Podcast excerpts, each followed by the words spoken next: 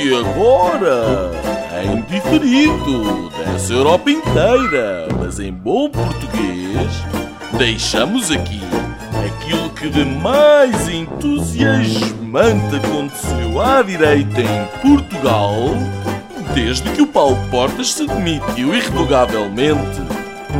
Senhoras e senhores, o podcast Linhas Direitas.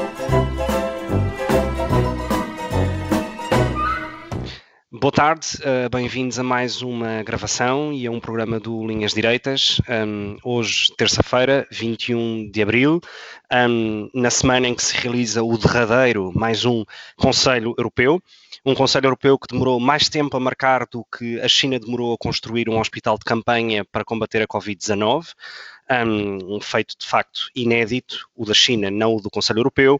Um, e também numa semana em que uh, foi ela histórica para a cotação internacional do petróleo. O crudo ontem um, foi, enfim, transacionado na, no, nos mercados uh, norte-americanos, em particular em Nova York, o que obrigou os próprios vendedores a pagarem para Para venderem esse mesmo, esse mesmo petróleo. O valor atingiu, enfim, valores negativos. Um, aqui convém fazer, e é uma nota que eu gostava de dar, quase até como serviço público que este podcast também tenta fazer, um, que é, e, e para que não existam confusões, o que se transacionou ontem foram preços de futuros de maio de 2020, o que não significa que vejamos uma uh, aplicação imediata nos preços que pagamos pela gasolina ou pelo gasóleo. E, portanto, não confundir uma coisa e outra.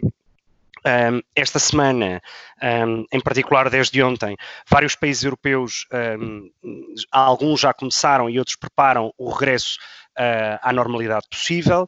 Em França, o confinamento, em princípio, acabará um, no dia 11 de maio um, e preparam, portanto, também o regresso às aulas também já em maio. Países como a Alemanha, a Noruega, a Áustria, a Dinamarca, a República Checa voltaram esta semana à normalidade possível, um, onde já abriram algum comércio, creches e escolas. É um sinal de esperança e um sinal positivo em alguns países europeus. No Brasil, um, Bolsonaro demitiu o agora ex-ministro da Saúde, Mandetta, por uh, alegadas diferenças na forma como combater, como combater a pandemia da Covid-19.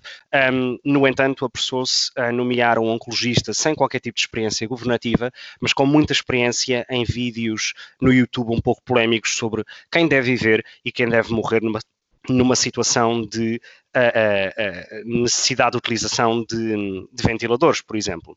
Uh, o mesmo Bolsonaro participou há poucos dias numa manifestação com centenas de apoiantes a pedirem o regresso da ditadura militar, com faixas uh, onde isso se notava de forma bastante visível, um, em paralelo a pedir o encerramento do Congresso e do Senado uh, do Brasil, além do próprio Supremo Tribunal Federal. A Procuradoria-Geral da República Brasileira já abriu investigações para tentar perceber o que é que aconteceu. Nos Estados Unidos, os números uh, da Covid-19 continuam altos e em crescimento. O país depara-se hoje com um, enfim, a quadratura do círculo, que é manter a quarentena em alguns estados ou em todos, ou ir abrindo um pouco a economia. O Guardian faz hoje um, uma notícia, enfim, com vídeos e tudo mais, de manifestações entre uh, aqueles que querem que a economia se abra uh, e médicos, uh, enfim, vestidos de astronauta para o Covid-19 um, numa estrada para que esses mesmos carros não, podam, não possam passar. E por fim, por cá, Uh, o desemprego continua a subir de forma galopante. Um, os números da Covid-19, no entanto, continuam de alguma maneira animadores, sobretudo quando nos comparamos com uh, vizinhos europeus. Um, por fim, uh, e enfim, não tanto como nota, mas já como a introdução do nosso primeiro tema de hoje, um, Estamos também na semana em que se comemora o 25 de abril de 1974. Um, a polémica instalou-se uh, a semana passada com a primeira declaração do deputado do CDS, João Almeida, em que pede à Assembleia da República que, enfim, Uh, proponha uma forma alternativa de, de fazer essas mesmas celebrações uh, do 25 de Abril, ao que o Presidente de, da Assembleia da República, Ferro Rodrigues, respondeu de forma contundente e diria até arrogante, uh, dizendo que uh, existe uma maioria naquele Parlamento que quer celebrar e, portanto, vai ser celebrado, um, independentemente de estarmos ou não um, numa situação de estado de emergência. A par disto, a própria CGTP contrariamente ao GT, um, faz um apelo a todos os trabalhadores para, para, que se manifestem no dia 1 de maio em todas as ruas do país. Algo inédito, um, no entanto, não deixa, não surpreendente, digamos, por parte da, uh, uh, da sindical.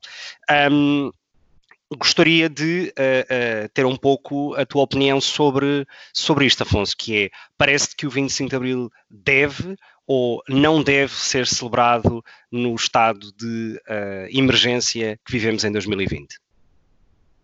A questão é, uh, obrigado Gonçalo, olá Gonçalo e Nuno, olá a todos. Uh, eu acho que a questão é mais a forma, o modo e o local onde deve ou não ser celebrado uma, uma, uma data importante e que é sempre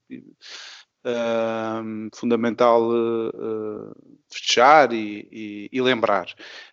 Um, principalmente quando, quando uh, ventos de outras paragens nos lembram que as ditaduras voltam uh, ou que podem voltar, ou, ou há esse, pelo menos essa, essa penumbra, uh, essa possibilidade, mesmo que longínqua. Um, eu acho que ainda é cedo para, para, se perceber o que é que vai acontecer. Uh, eu não conheço a proposta, não sei quantas pessoas vão, não será certamente aquela enchente. Uh, todos estão lembrados daquelas imagens do 25 de Abril, uh, em que se vê uma data de, de pessoas e em que a polémica. pessoas, deputados, membros do, do, das mais altas figuras do Estado Uh, em que a discussão é sempre se levam ou não levam o cravo na lapela e mais muito, muito pouco, uh, a não ser algum recado que o Presidente da República possa dar ao governo do momento. Eu acho que uh, ainda é cedo para, para se perceber exatamente qual, qual é o contorno. De qualquer maneira, eu fui colecionando alguns cromos, não é? E, portanto, uh, Manuel Alegre, que lançou uma, uma petição para defender os festejos do 25 de Abril, a Ana Catarina Mendes, que diz que não suspende a democracia, por outro lado, pelo lado, enfim, que não se deve festejar Vasco Lourenço, capitão de Abril, que não vai, que já, já anunciou, João Soares, que também diz que é, que é uma estupidez, uh, e o Chicão, uh, que abdicou também da sua, uh, enfim, que tinha direito como líder partidário a estar, e já disse que não está. A Vera Jardim, que diz que não vê razões para que altas figuras do Estado se reúnam, enfim, a maior parte daqueles senhores está muito próximo ou já em pleno zona de risco. e se acham que é normal enfim, proibir uh, enterros, proibir ou desaconselhar, se quiserem, missas na Páscoa, que é tão importante para os cristãos, ou outros momentos tão importantes para as pessoas, como ir trabalhar ou abrir o seu negócio, eu não sei se faz muito sentido fazer esta rentrée, no fundo é disso que se trata, a entrada em, em maio se, ser antecipada por um momento que simbolicamente vai significar outra coisa completamente diferente e depois lançar este fé de ver durante dias, uh, quando eu gostava que, mais uma vez, nos centrássemos na, no, no, no, day after e, e, quais são os planos para a economia, que já tem, uma, já tem um problema grande, um, em pleno e numa curva exponencial, mas de, de queda. Um, enfim, e estamos nesta, nesta, nesta discussão um bocado parva, Uh, que também só é possível uh, porque houve o 25 de Abril há uns anos atrás, por isso também, por um lado, é um, é um desrespeito, mas também uma homenagem uh, aos capitães de Abril e, portanto, cá estamos a discutir fé diversos. Muito bem. Uh, Nuno, achas, que, achas que a crítica por parte de alguns, enfim, de algumas personalidades de esquerda a todos aqueles que se têm mostrado contra a celebração do 25 de Abril nos moldes em que foi apresentado como saudosistas ou é a desculpa que estão a utilizar porque nunca quiseram celebrar o 25 de Abril é justa? Não. Olá, vocês todos e a uh, vocês dois e a todos aqueles que nos estão a ouvir. Uh, não acho que seja justo, é mais do mesmo. A esquerda uh, faz sempre isto, que é cada vez que alguém advoga uma coisa diferente daquilo que eles entendem que deve ser feito, é fascista. É tão simples como isto. Portanto, há variações, neste caso é porque não quer comemorar o 25 de Abril, Uh, enfim, as pessoas não têm direito a ter uma opinião diferente daquilo que a esquerda pensa. E é, e é precisamente por, pela apropriação por parte da esquerda uh, de, de, todo este debate um, aquilo que eu, que eu uh, não gosto, não gosto do espetáculo a que assisti, porque são precisamente aqueles que menos defendem e que mais conspiram contra a liberdade, e nota-se porque as pessoas não têm direito a ter uma opinião diferente da deles, Portanto, eles inquinam o debate com epítetos, a chamar nomes às pessoas e a dizer que quem pensa diferente deles uh, não é digno e, portanto, não é democrata. Uh, e, portanto, são pessoas que não compreendem o que é que é a liberdade. Eles defendem a liberdade, mas é a liberdade tal como eles interpretam a liberdade. É a liberdade deles. E isso não é ser a favor da liberdade. E, portanto, nós eh, estamos perante uma situação paradoxal, onde, em nome da liberdade, se tem um discurso anti-liberdade que em última instância é das, das pessoas que são convidadas para estar na cerimónia terem todo o direito de querer lá estar ou não, tal como as pessoas que estão cá fora têm o direito de ter uma opinião sobre a cerimónia se deve manter ou não. Uh, e, portanto, uh, isso só por si uh, demonstra aquilo que a esquerda é, que não é amiga da liberdade, por mais que grite o, o, o, o, slogan da liberdade. Depois, a, a, a postura do, do, do Ferro Rodrigues, que é uh, horrível, uh, não há outro termo. Uh, não quero usar o termo vergonha, porque está um bocado gasto pelo André Ventura, mas é, é muito próximo disso, porque o Presidente da Assembleia da República é suposto ser alguém que tente estar acima das tricas, acima da opinião, acima do debate, para gar garantir uma certa neutralidade uh, e igualdade na forma como os diferentes deputados, as diferentes ideias são tratadas pelo, pelo hemiciclo, que é a casa, supostamente a casa da democracia. Uh, e eu acho que diz muito a figura que nós temos como Presidente da Assembleia da República. uh, o fedor que vai ficar naquela cadeira vai demorar muita geração e muito Presidente da Assembleia da República até voltar a ter dignidade daquele cargo. Porque a verdade é que o, o, o Ferro Rodrigues é alguém que não se comporta à altura do cargo agora, tal como nunca se comportou à altura de qualquer cargo no passado. E basta uh, sabermos da, daquilo que ele pensa do, do, segredo de justiça e da forma como ele sempre se comportou um, ehm, com aquela educação que se lhe reconhece, para se perceber que é alguém que não tem dignidade para o cargo que ocupa. E, portanto, isso sim, e não faltar, e não comemorar o 25 de Abril é, é, é, é irrelevante uh, comparativamente com o dano que uma figura como o Ferro Rodrigues causa na qualidade da democracia portuguesa. Um, quanto à questão propriamente dita. É simples. Uh, eu não assinei nenhuma das petições. Acho piada eh, as pessoas uh, terem assinado e, e significa que, que, que, mexeu com as pessoas e mexeu por uma razão muito simples. Quando todos andamos a fazer sacrifícios, quando todos deixamos de fazer coisas, os casamentos estão proibidos, as missas, uh, para falar dois exemplos muito concretos, os funerais estão com, com um número contado. há pessoas que não podem trabalhar. Uh, e não podendo trabalhar, não podem ganhar o seu sustento. E, portanto, por solidariedade com essas pessoas, é perfeitamente plausível a ideia uh, que também se deve cortar noutro tipo de coisas. E, e, portanto, que uma celebração é acessório face àquilo que é essencial.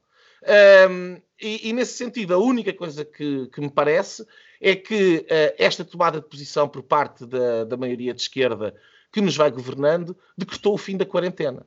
A quarentena acabou.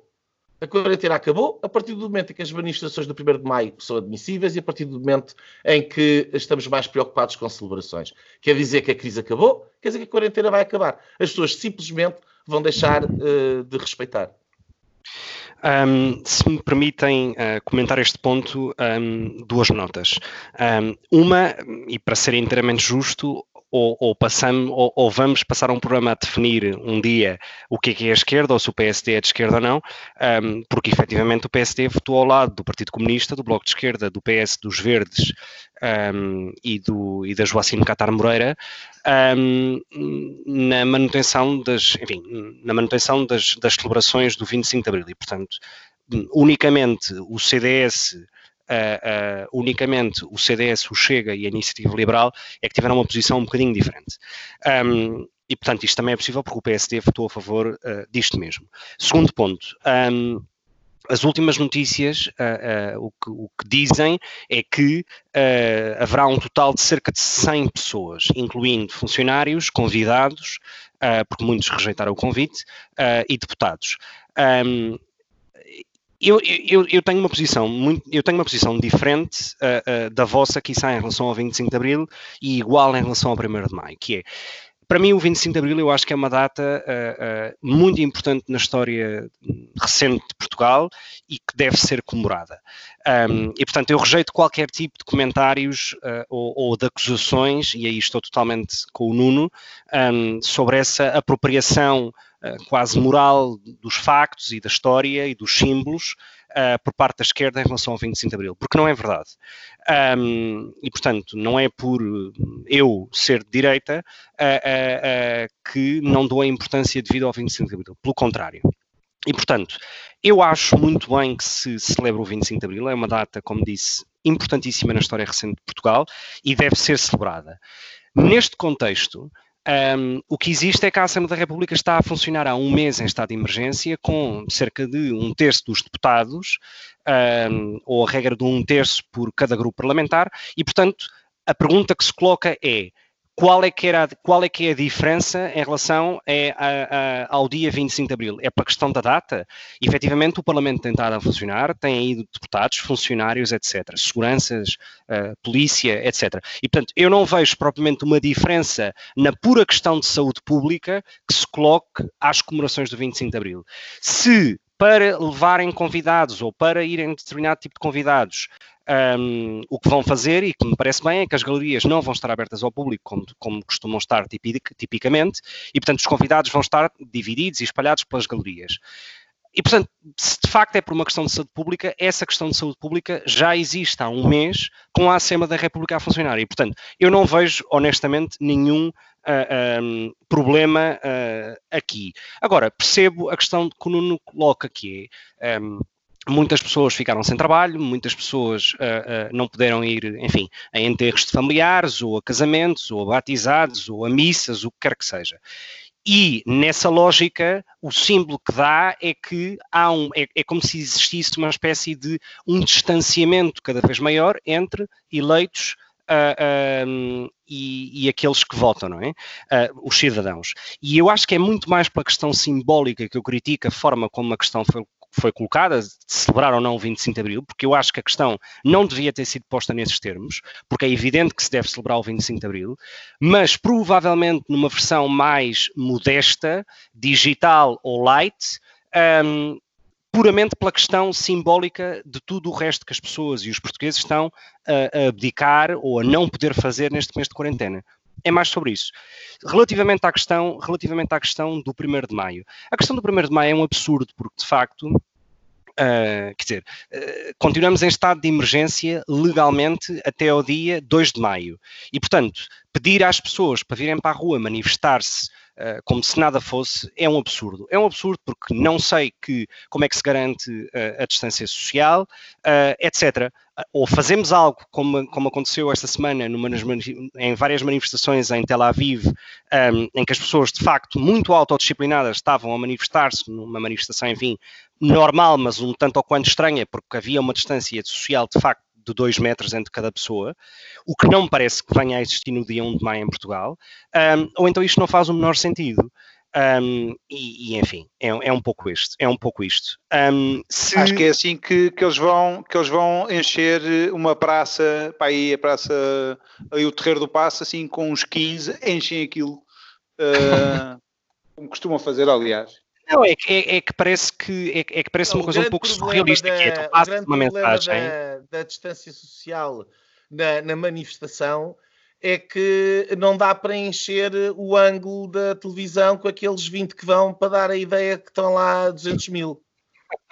eles fazem milagres, eles fazem milagres. Nós vamos ver, eles vão manter a distância social e nós vamos ver só cabecinhas tudo seguido.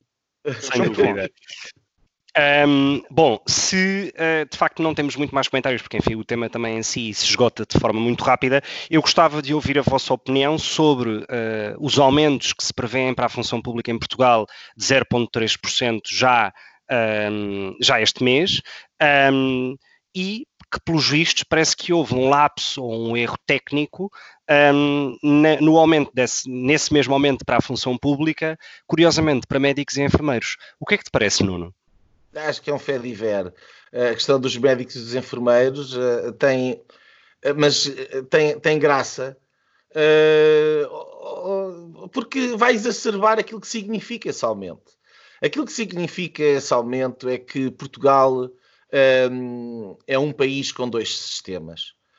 Um funcionário público tem regalias que uma pessoa que não é funcionária pública não tem. Um, eu não sou funcionário público, não tenho neste momento uh, de, de, crise, de lockdown, a, a noção do que é que, de, de como é que uh, tudo isto vai afetar a minha vida, como é que vai afetar a minha família, e eu imagino que todas as pessoas que não tenham contrato vitalício com progressão automática uh, na função pública estejam a pensar exatamente como eu.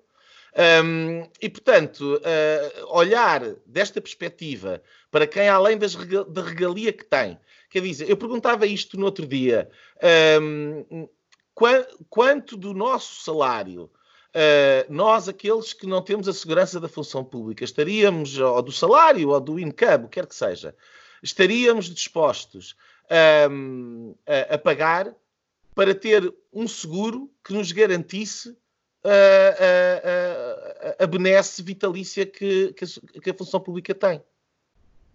E, e, portanto, eh, é só para ter uma noção do valor económico que tem uh, o contrato vitalício. O não, o, não, nós podemos estar, de, de, de, para um funcionário público, nós podemos estar em lockdown durante os próximos dois anos. Porque não lhes faz diferença. Uh, e, portanto, uh, além de terem esta enorme vantagem sobre o resto de, de, da sociedade ainda serem aumentados, uh, eu, eu, se fosse funcionário público, sentiria, sentir-me muito mal.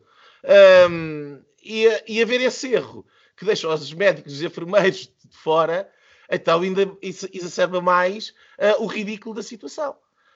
Um, uh, outra coisa, é evidente, é política, o, o, aumento já estava negociado, a desculpa é essa, um, e o PS nunca quer prejudicar a função pública, porque é aí que está o core da, do voto corporativo que sustenta um, a, a sua governação. E, portanto, eh, é um sinal muito, muito preocupante do que é que a austeridade futura que aí vem, eh, mais uma vez, trará para quem não tem o benefício de ser funcionário público. Muito bem. Um, uma das coisas que o Nuno disse, e bem, é que, uh, digamos, este aumento já estava negociado.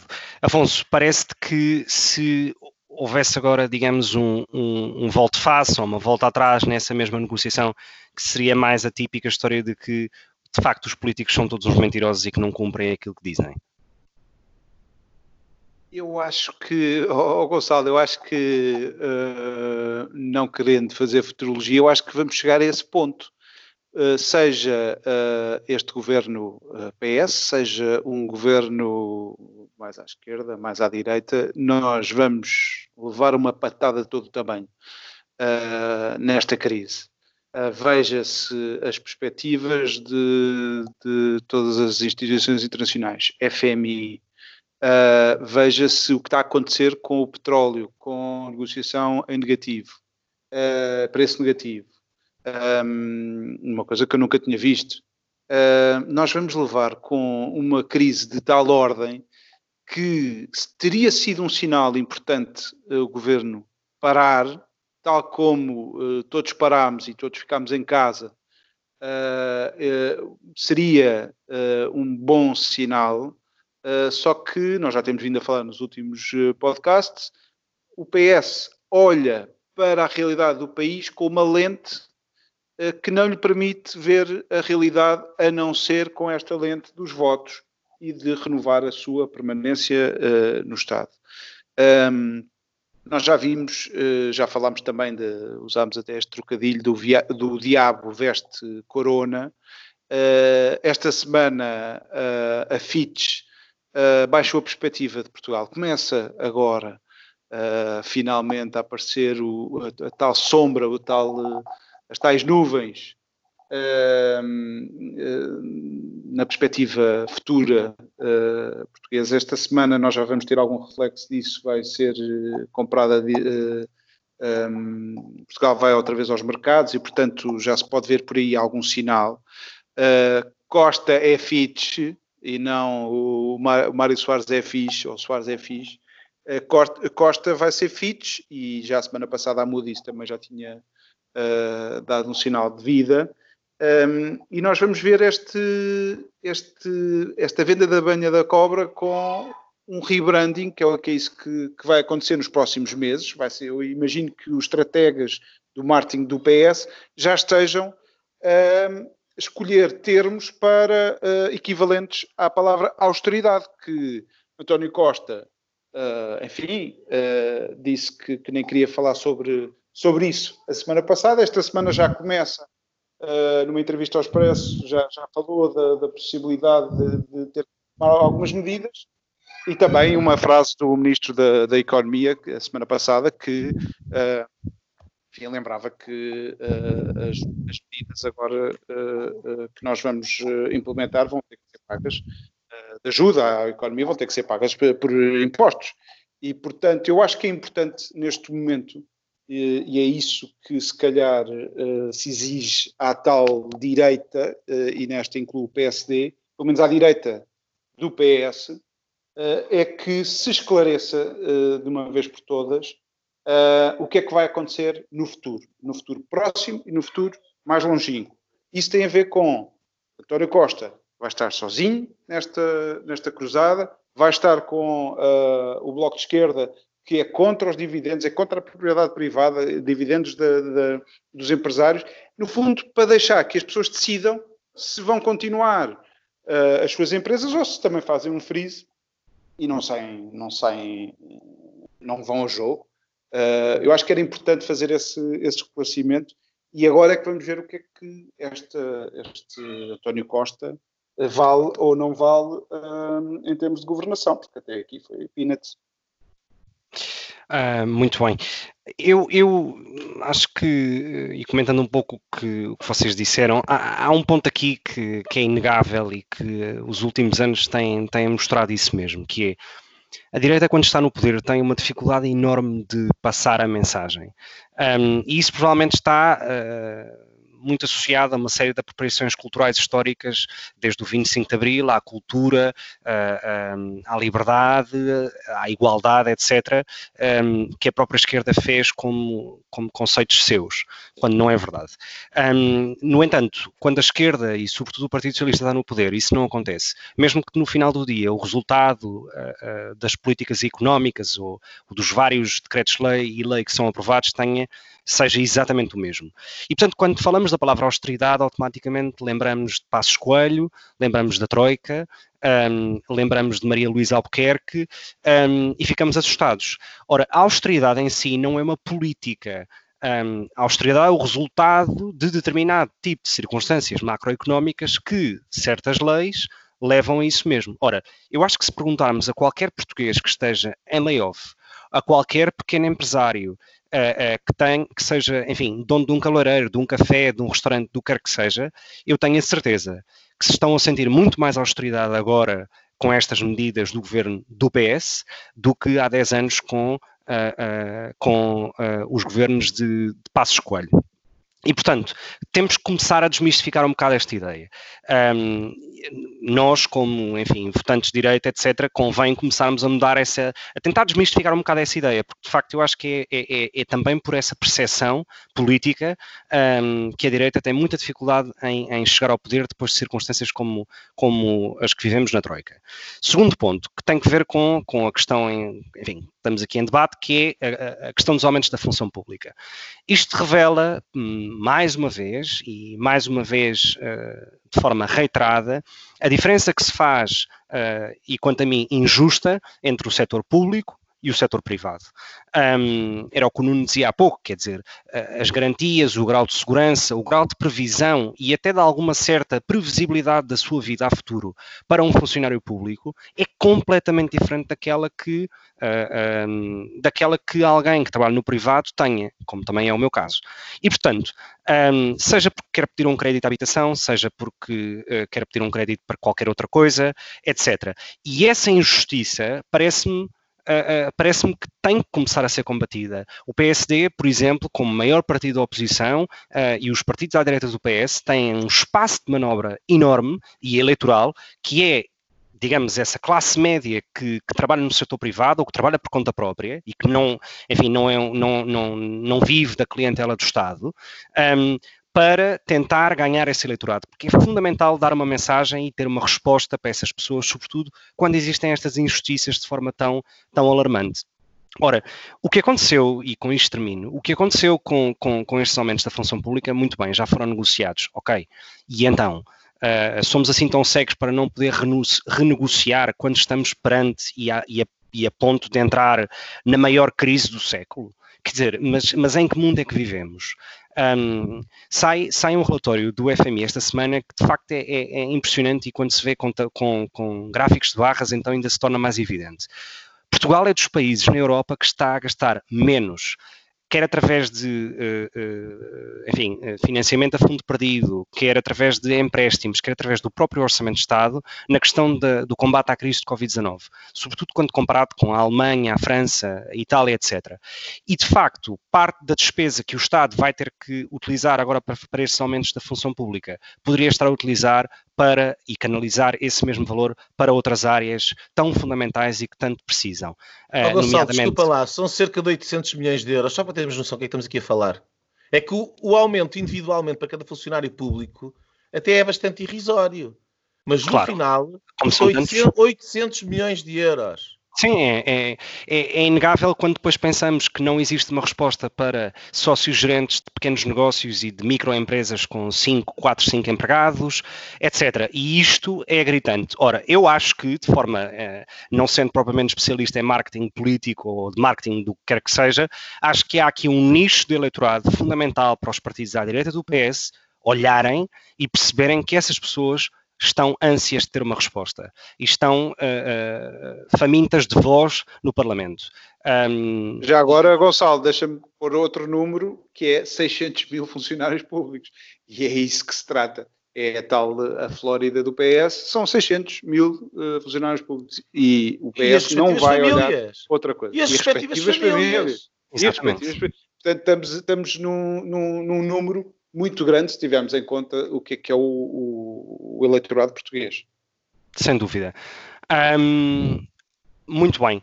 Uh, outro tema que eu gostaria de, de, de, debater hoje é um tema, enfim, nacional, mas com transcendência uh, uh, e abrangência internacional, que tem que ver com as famosas ou as faladas aplicações ou monitorizações móveis uh, seja através do telemóvel, seja, seja através de blockchain, etc., para saber quem está, quem esteve infectado, quem já está ou não está imune, etc.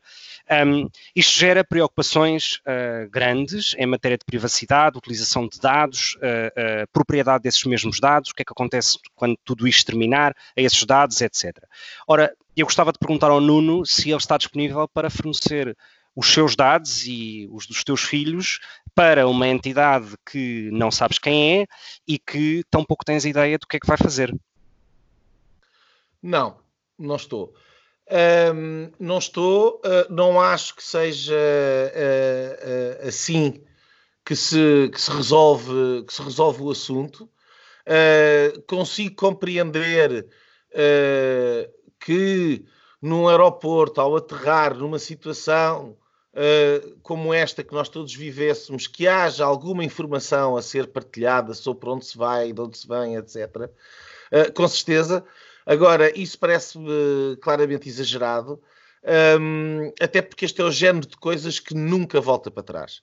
Uh, e, portanto, o historial do, do, das últimas décadas, e não só, aliás, de uma perspectiva até, um, enfim, meta, digamos assim, uh, uh, uma vez conquistado um determinado poder, quem detém esse poder nunca abdica por si próprio. E, portanto, essa informação já é hoje em dia problemática. Com, todo, com todos os relatos que existem, desde os nossos smartphones estarem com o microfone ligado e, uh, e, e para estarem a ouvir palavras-chave e dirigirem publicidade, quer dizer, a, a, nossa, a, nossa, a nossa privacidade está cada vez mais colocada em causa, não parece que seja esse caminho. Mas eu, eu, uh, uh, um, eu gostaria de, de, aproveitar este tema para, para ir ainda mais longe.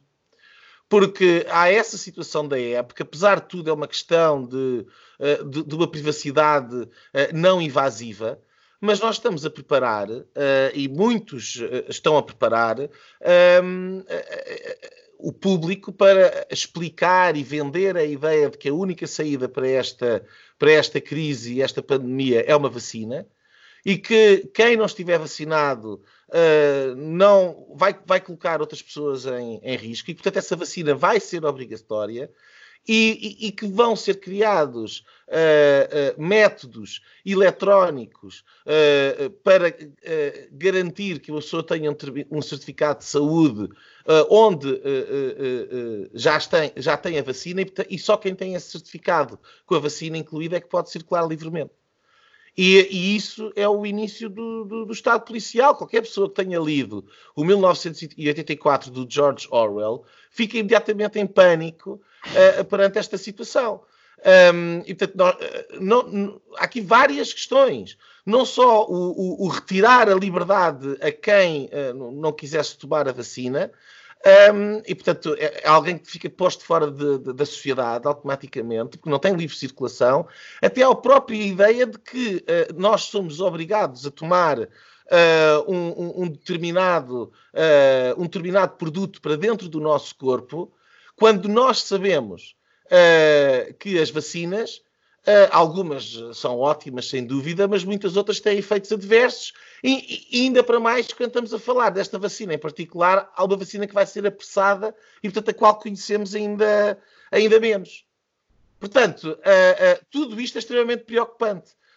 e aquilo que nós estamos a assistir, como sempre, é um, um, um, do medo disseminado à preocupação ultra-securitária, uma preocupação focada no controle máximo, que obviamente uh, implica uma abdicação da liberdade. E isso é muito, muito, muito, muito preocupante. Um, muito bem.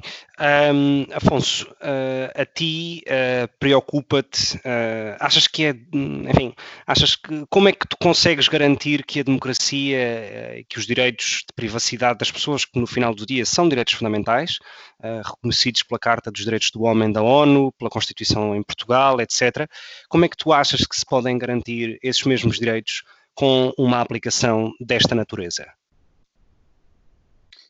Olha, eu, eu uh, quando estava agora aqui a ouvir o, o Nuno, lembrei-me daquele anúncio, aliás, tem sido recorrente lembrar-me desse anúncio, que é muito uh, atual, uh, do, do, lançamento do Macintosh em 1984, no intervalo do Super Bowl. O, o, anúncio retratava uma série de pessoas vidradas, não sei se lembram, todas cinzentas, todas normalizadas, todas em uníssono, e por isso é que se calhar me lembra esta, esta época, este, este anúncio. Uh, e depois o, vem o Macintosh, que é personificado por uma senhora loira, atleta, uh, julgo olímpica uh, conhecida então nos Estados Unidos, e que dá uma.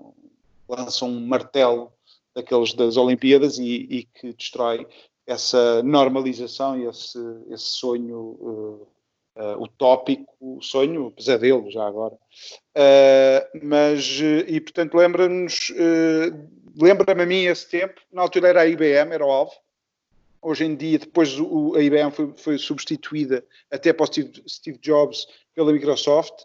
E quer dizer, quando ouvimos Bill Gates a falar de já com uma premonição, todos andamos a trabalhar com o Teams, uh, e portanto há aqui uma uh, medo que não é novidade. Eu acho que tempos a tempos, uh, uh, alturas decisivas da história, esta é uma delas, uh, haverá certamente um pré e um pós-Covid, como houve um pré e um pós 11 de setembro, e nessa altura também se falou muito disso na, na administração Bush, e a forma como a luta contra o terrorismo podia entrar de forma, um, enfim, evasiva nas liberdades de cada um de nós, e entrou, de facto, e entramos nessa era, uh, e estamos em plena era de, desse tipo de escolhas, e que acho que, uh, quer dizer, quando eu penso em Big Brother, nunca penso assim numa coisa muito controlada e muito, porque, enfim, não, não, não sou muito atreita a, teorias da conspiração uh, e não seria agora que me, que me ia converter a essa,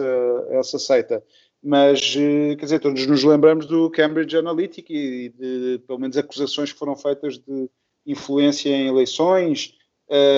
não sei se, se foi assim tão influente, mas, eh, mas há, esta, há sempre este perigo uh, e ainda para mais porque neste caso o sentido... O perigo é a manipulação, não é? Quer dizer... É a manipulação e o sentido único. Uh, quer dizer, se alguém agora se lançar e se puser em causa, uh, há um bocado antes de começarmos a gravar, falava com, com o Nuno, porque vi aquela entrevista do, do André Dias, não estou em erro, que vai um bocado contra a corrente e que tem sido muito atacado, Uh, mas de surdina as pessoas lá vão partilhando. Será que é possível que isto seja um grande equívoco? Uh, claro que tem pontas soltas, toda aquela, toda aquela posição, mas quer dizer, mas uh, de repente eu, por exemplo, quando vou, já começo a ir para a rua e a pensar, não estou a usar máscara, não tenho máscaras, uh, dá-se a circunstância que não tenho máscaras, e já me sinto eu, uh, se calhar, com, com esse peso na consciência, com esse pecado contra esta nova norma, e, portanto, esse pensamento único assusta-me e, e todo, tudo o que está à volta, seja aplicações, seja uh, tecnologias que uh, permitem ou que permitem que, uh, que, ser evasivo para a minha liberdade e, e, aos demais, que põem em causa a democracia, porque a democracia não é só o voto, não é só os partidos políticos, essa é uma componente importante, mas é a muralha final, é o fim da democracia, é isso. Antes disso está o respeito pelo outro, está o respeito pela diferença, está o respeito uh, uh, pela opinião, e acho que este é um tempo em que, mais uma vez, se joga,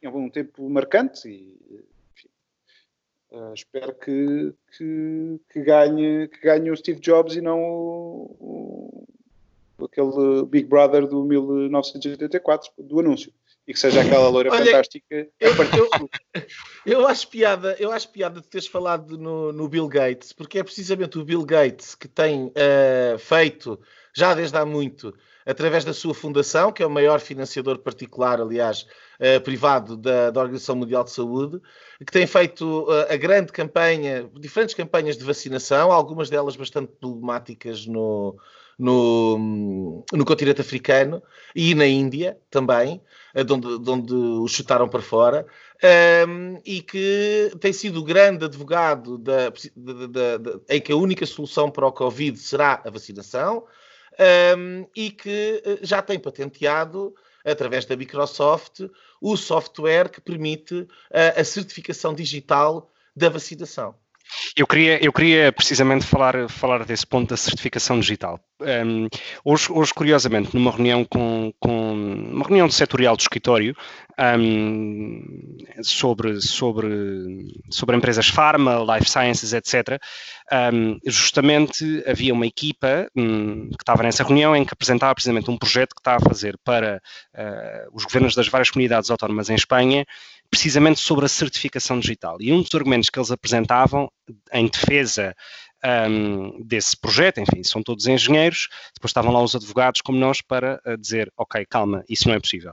Um, mas uma das ideias que eles apresentavam era um que seja digital, para que não seja um pedaço de papel que possa ser de alguma maneira contrabandeado, eles querem ou um chip. ou transacionado. Um eles querem um chip. E, e o segundo elemento para garantir de alguma certa, uma certa privacidade era o facto de ser feito em blockchain. Ou seja, que existe uma certa uh, traçabilidade, digamos, ou seja, um rastreio.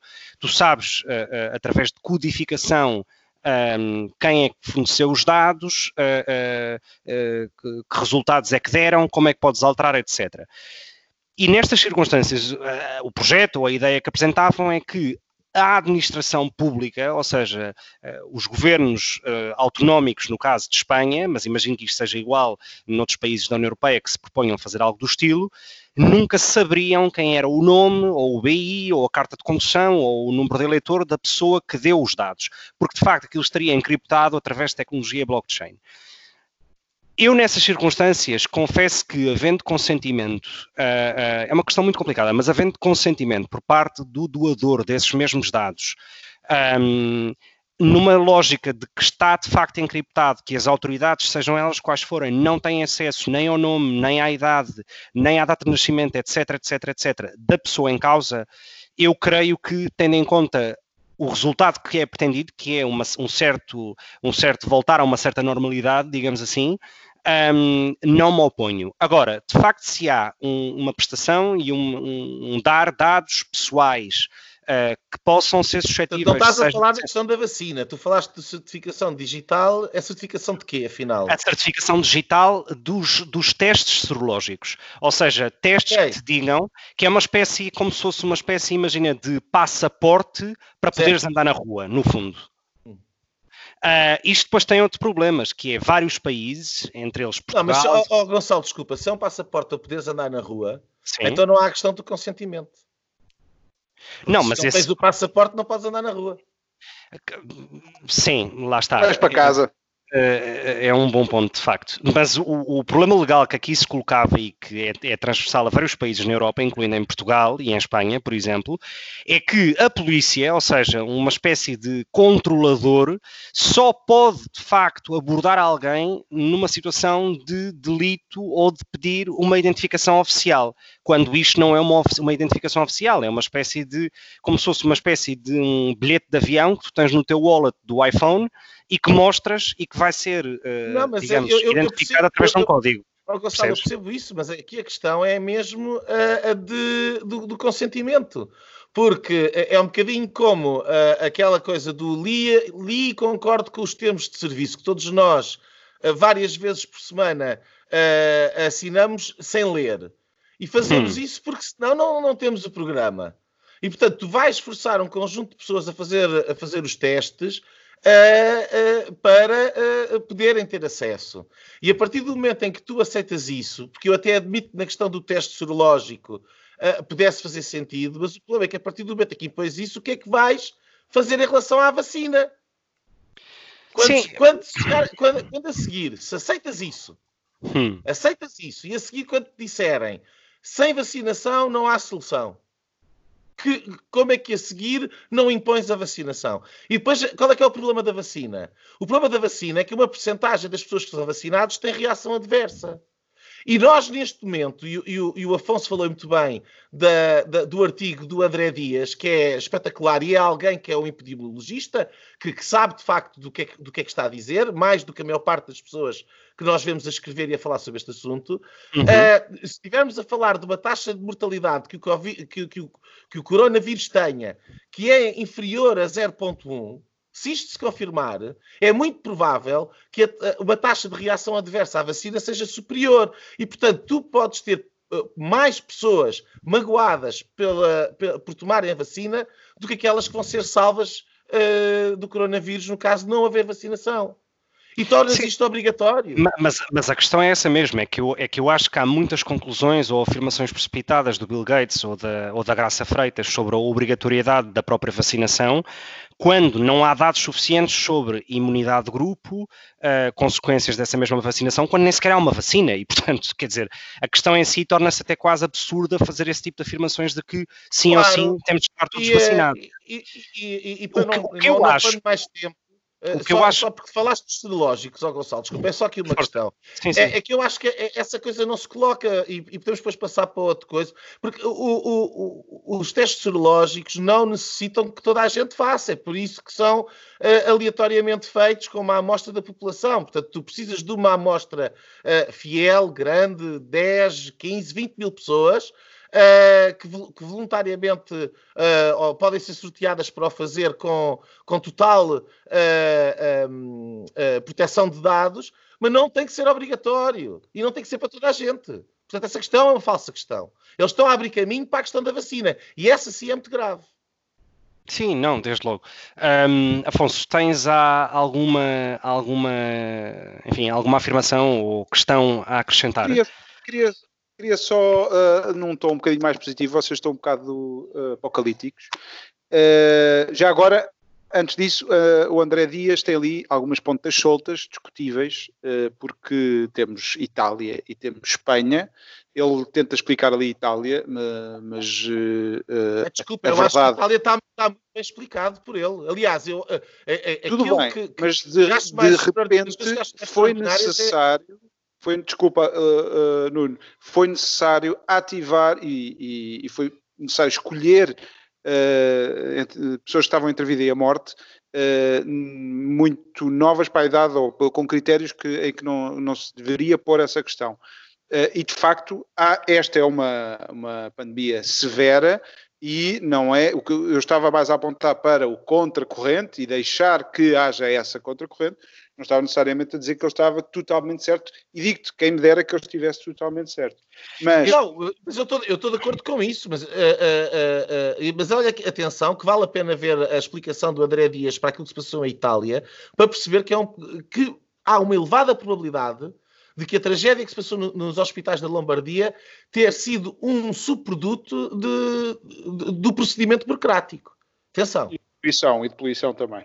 Ele também refere isso. Mas, uh, mas sabes que... Só, só uh, a, nota, a minha nota positiva é, uh, temos o Big Brother à porta, mas também temos este novo mundo do, do teletrabalho, do teletudo, até telemanifes ou telegreves, se cá vamos começar a ter, que já se fala muito de nome das digitais e que de facto eh, eu acho que há também um, um pré e um pós-Covid. Demos um salto na transformação digital gigantesco eh, e que não tem que ser necessariamente teletrabalho, mas que seja teletrabalho eh, a partir de onde a pessoa estiver, que pode ser, enfim, pode ser o mundo inteiro.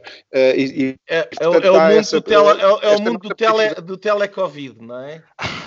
Não, não mas, mas é, um, é uma, uma consequência de. Uh, nunca como agora foi possível fazer este shutdown. Uh, como foi feito com, com a tecnologia que existe depende, neste momento. Depende do teu trabalho. É um dado positivo. Não sei é, se. É positivo. É positivo o teletrabalho é importante, mas é setorial. Não serve para todos os setores. É importante. Completamente, completamente. Há muita pessoa para quem o, o benefício do teletrabalho não, não, não existe. Atenção. Sem claro. dúvida. Só, só dois comentários uh, ainda sobre esta questão. E depois, ou seja, um comentário sobre esta questão e o outro sobre, sobre a burocracia que vocês falaram. Um, há um ponto aqui que eu acho que era importante perceber que era e, e, que eu acho que no final do dia torna-se a questão quase fundamental na utilização destas aplicações, que é quem é que vai administrar esta informação, que informação é que vai ser, é que vai ser uh, disponibilizada, como é que vai ser tratada e o que é que acontece, para mim esta então é fundamental, que é o que é que acontece à informação depositada por essa entidade abstrata, uh, pública, o que é que acontece a essa informação quando isto terminar. É destruída? Uh, ou seja, isto tem que ser claro, isto tem que ficar muito claro para que qualquer pessoa que dê consentimento sobre o uso desses dados possa um, dar esse consentimento de forma informada. Último ponto. Um, este tipo de informação no final do dia tem ou, ou não, mas é importante perceber também vai ser partilhada com outras autoridades públicas de outros Estados? Sim, são Estados da União Europeia, são Estados fora da União Europeia. Esta informação vai ser divulgada com quem e em que termos? Um, e por fim, sobre a questão da burocracia, que falavas sobre, uh, o Nuno falava a questão da burocracia nos hospitais italianos, etc. Há uma nota que eu quero dar e que é inegável, que é Espanha tem a segunda maior taxa de mortalidade por milhão de habitantes. Um, sem contar, enfim, com países tipo Andorra, Liechtenstein, San Marino, etc. A forma como os hospitais em Espanha se organizam é de tal modo tão descentralizada que eu, que é um caso, sou residente em Madrid, tenho um hospital, tenho um cartão de utente, se estiver por qualquer motivo, azar ou sorte, eh, de férias ou em trabalho em qualquer outra comunidade autónoma do país, eu não posso aceder a um hospital público. Uh, e não posso porque não tenho um cartão do utente que me permita aceder a esse mesmo hospital público. Ou seja, há uma Ai, descentralização. Não Podes usar sim. o cartão europeu, europeu, de saúde no mínimo, Bom, não? É a única exceção, mas isso, mas isso permite então a um estrangeiro ter essa, essa possibilidade, não a um espanhol. Ou seja, isto é uma coisa absurda, que é quando tu tentas, de facto, uh, uh, garantir algum grau de eficiência e de rapidez na resposta à crise, a burocracia é de tal modo tanta que só vem a piorar o problema. E eu acho que esse também foi um dos grandes fatores pelo colapso, pelo colapso de muitos dos hospitais. Mas enfim, um, uma vez que estamos já a pisar a linha do tempo, um, podemos passar às linhas finais. Uh, Afonso, qual é uh, a tua linha final para esta semana? A minha linha vai para uh, António Costa, vai torta, portanto, vai para a entrevista do Primeiro-Ministro de Portugal uh, ao Expresso. E eu uh, aconselhava-vos, uh, quem não a leu, a lê-la. E é impressionante que a cada pergunta e a cada resposta que António Costa dá ao jornalista, o vácuo e a banalidade atrás de banalidade que ele vai dando, se calhar é porque já está sem novidades para dar, das tantas entrevistas que tem dado, um, que está a ficar sem, sem ideias. Uh, vale mesmo a pena ler esta entrevista. É, é, é, uma, é um exercício de descomprometimento total de António Costa, quanto a mim, se calhar lia com a minha perspectiva que não é tão pró António Costa, Uh, Perguntam-se, por exemplo, sobre os festivais de verão, o que é que vai acontecer? Já temos alguns em julho, em agosto, uh, e ele diz uh, que, que não faz futurologia, que é impossível, ainda está longe. sobre as praias, diz que umas são grandes, outras pequenas, enfim, as capitanias, e lança a questão para as capitanias, vão ter que decidir na altura. o futebol, se calhar, na maior parte dos jogos não será necessário, porque as bancadas estão um bocado vazias a mesma coisa é de tema em tema, uh, e a sensação que me dá é que este senhor não faz a mínima ideia do que é que uh, vai acontecer, se calhar está à espera de algum papelinho, alguma cábula vinda da Europa, uh, enfim, só uma outra nota que me preocupa, que são estes 15 milhões de euros de, de, patrocínio do Estado aos mídia, que lembra muito o que aconteceu em Espanha. Em Espanha houve ali uma seleção dos, dos meios. eu não sei se esta é a melhor forma isto é através de publicidade, uh, obviamente. Uh, não sei qual é o critério, ainda não, não, não vi nada. Eu acho que os mídias têm que ser apoiados, é uma parte fundamental da democracia, da tal democracia que nós falávamos há, há pouco. os mídias, e principalmente os mídias independentes, devem, ser, devem ser promovidos, começando pelos leitores e pelas pessoas que deviam ler mais jornais, já agora deixo esta nota, Uh, e preocupa-me qual é o critério que o governo vai, vai uh, ter para, para, esta escolha. Como diz, disse esta semana o Vitor Gaspar, uh, criem despesa, mas guardem os recibos e vamos todos guardar este recibo para ver o que, é que acontece. Não, eu, Muito bem. Olha, eu já agora eu, eu, eu, tenho a minha linha, mas se me permitires 10 segundos, claro ou, ou 30, sobre esta questão dos, dos 15 bilhões, e eu não podia estar mais em desacordo com aquilo que o Afonso acabou de dizer, uh, uh, uh, porque é um paradoxo. Um, tu, não, tu não podes ter comunicação social apoiada e ao mesmo tempo independente. Ou tens uma comunicação social independente que vive por si só, ou seja, é independente, ou tens uma comunicação social que é financeiramente dependente do governo, ou seja, é dependente não é independente. E se tens uma comunicação social que é dependente de, de, de, da publicidade, uh, que o governo lá coloca e do favor do ministro, é óbvio que tens uma comunicação social a competir pelos 15 milhões e tens uma, uma comunicação social de setinhas para cima e a lavar aquilo que é a governação uh, uh, socialista. É para isso que servem os 15 milhões, é para comprar a comunicação social. Portanto, oh, Nuno, não podia estar então mais estamos de acordo. Se calhar não, não estamos de acordo precisamente porque o que eu estava a, a dizer, ou pelo menos a tentar, se calhar não tu fui tão claro. devia ser apoiada e não Não, não a comunicação social deve ser apoiada, seja com uh, impostos mais baixos, é uma atividade central da democracia. Agora, não é desta forma nos 15 milhões e, portanto, estamos uh, totalmente Pronto, de acordo, bem, uh, Nuno. Bem. Muito bem. Uh, Nuno, a tua linha. A linha. Uh, a minha linha tortíssima, uh, das mais tortas, talvez que alguma vez tenha tido a oportunidade aqui no programa de, de dizer, uh, vai para a Bélgica, que não tem governo já há, há cerca de um ano. um, e que uh, precisamente ao lidar com, com esta crise, com esta pandemia, um, as diretrizes, ao ver, ao ver uh, o caos que se instalou na Lombardia, as diretrizes do, do Estado belga e das autoridades belgas foram no sentido que, as, para tentar uh, libertar recursos do, do, nos hospitais, uh, que as pessoas com mais de 80 anos que não fossem hospitalizadas. Foi essa a indicação que foi dada. Isso significa que neste momento a Bélgica tem do, o maior número de mortes, um, uh, por milhão de habitantes. Uh, 46% dessas pessoas morreram em casa uh, e estão, certificadas como mortes Covid, apesar de a grande parte delas nem sequer ter sido testada. 46% dos mortos morreram em casa, não hospitalizados, sem tratamento, e a, e, a, e a taxa de ocupação hospitalar neste momento está em 54%. Portanto, é um crime burocrático sem nome, uma eutanásia generalizada de milhares de pessoas que perderam a vida uh, uh, por, por, uma diretriz que por simplesmente uh, desafia, obviamente, aquilo que há mais profundo dentro de nós. É extraordinário, é sobre esse comentário que faz, é extraordinário pensarmos na geração das pessoas que está a morrer na Europa nos dias que correm devido à pandemia. Muitos deles são a geração que libertaram muitos dos seus países uh, do nazismo, do fascismo durante a Segunda Guerra Mundial e a forma como hoje políticos sem memória de guerra os tratam é, é de facto uh, de lamentar. Portanto, eu acompanho totalmente o que tu disseste. Um, a minha linha vai para um pouco também na, na senda do que o, enfim, o Afonso disse na sua linha, tem que ver com jornalistas e com a imprensa, um, só que ao contrário.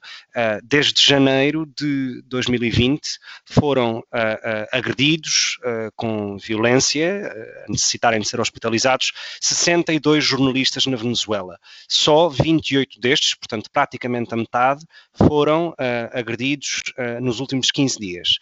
Um, maioritariamente estas agressões são feitas por forças de segurança do Estado, polícia, exército, milícias, polícia política, etc. E de facto é de lamentar que uh, a Venezuela se tenha tornado um, nesta, nesta coisa de difícil uh, uh, descrição, porque este sim também é o estado do Big Brother, é uma espécie de fase final do estado do Big Brother e é uma pena e é uma pena que isto esteja a acontecer. Um, muito bem, foi o o Linhas Direitas desta semana, salvo erro, a quinta semana uh, da, da, quarentena neste estado de emergência 3.0. Uh, eh, uma nota final para, uma nota de pesar à morte de Luís Sepúlveda, uh, também ele que morreu vítima da Covid-19. A última aparição pública que fez foi em Portugal. Um, enfim, um escritor chileno. Um, de esquerda, um, mas um, um, excelente autor, pelo menos do meu ponto de vista. Um, Espero que tenham um resto de uma boa semana e até lá. E pronto, pronto. Tivemos assim o incomensurável privilégio de ouvir o podcast Linhas Direitas, o programa Sensação da Direita, em Portugal e em português. Para a semana, juntem-se outra vez.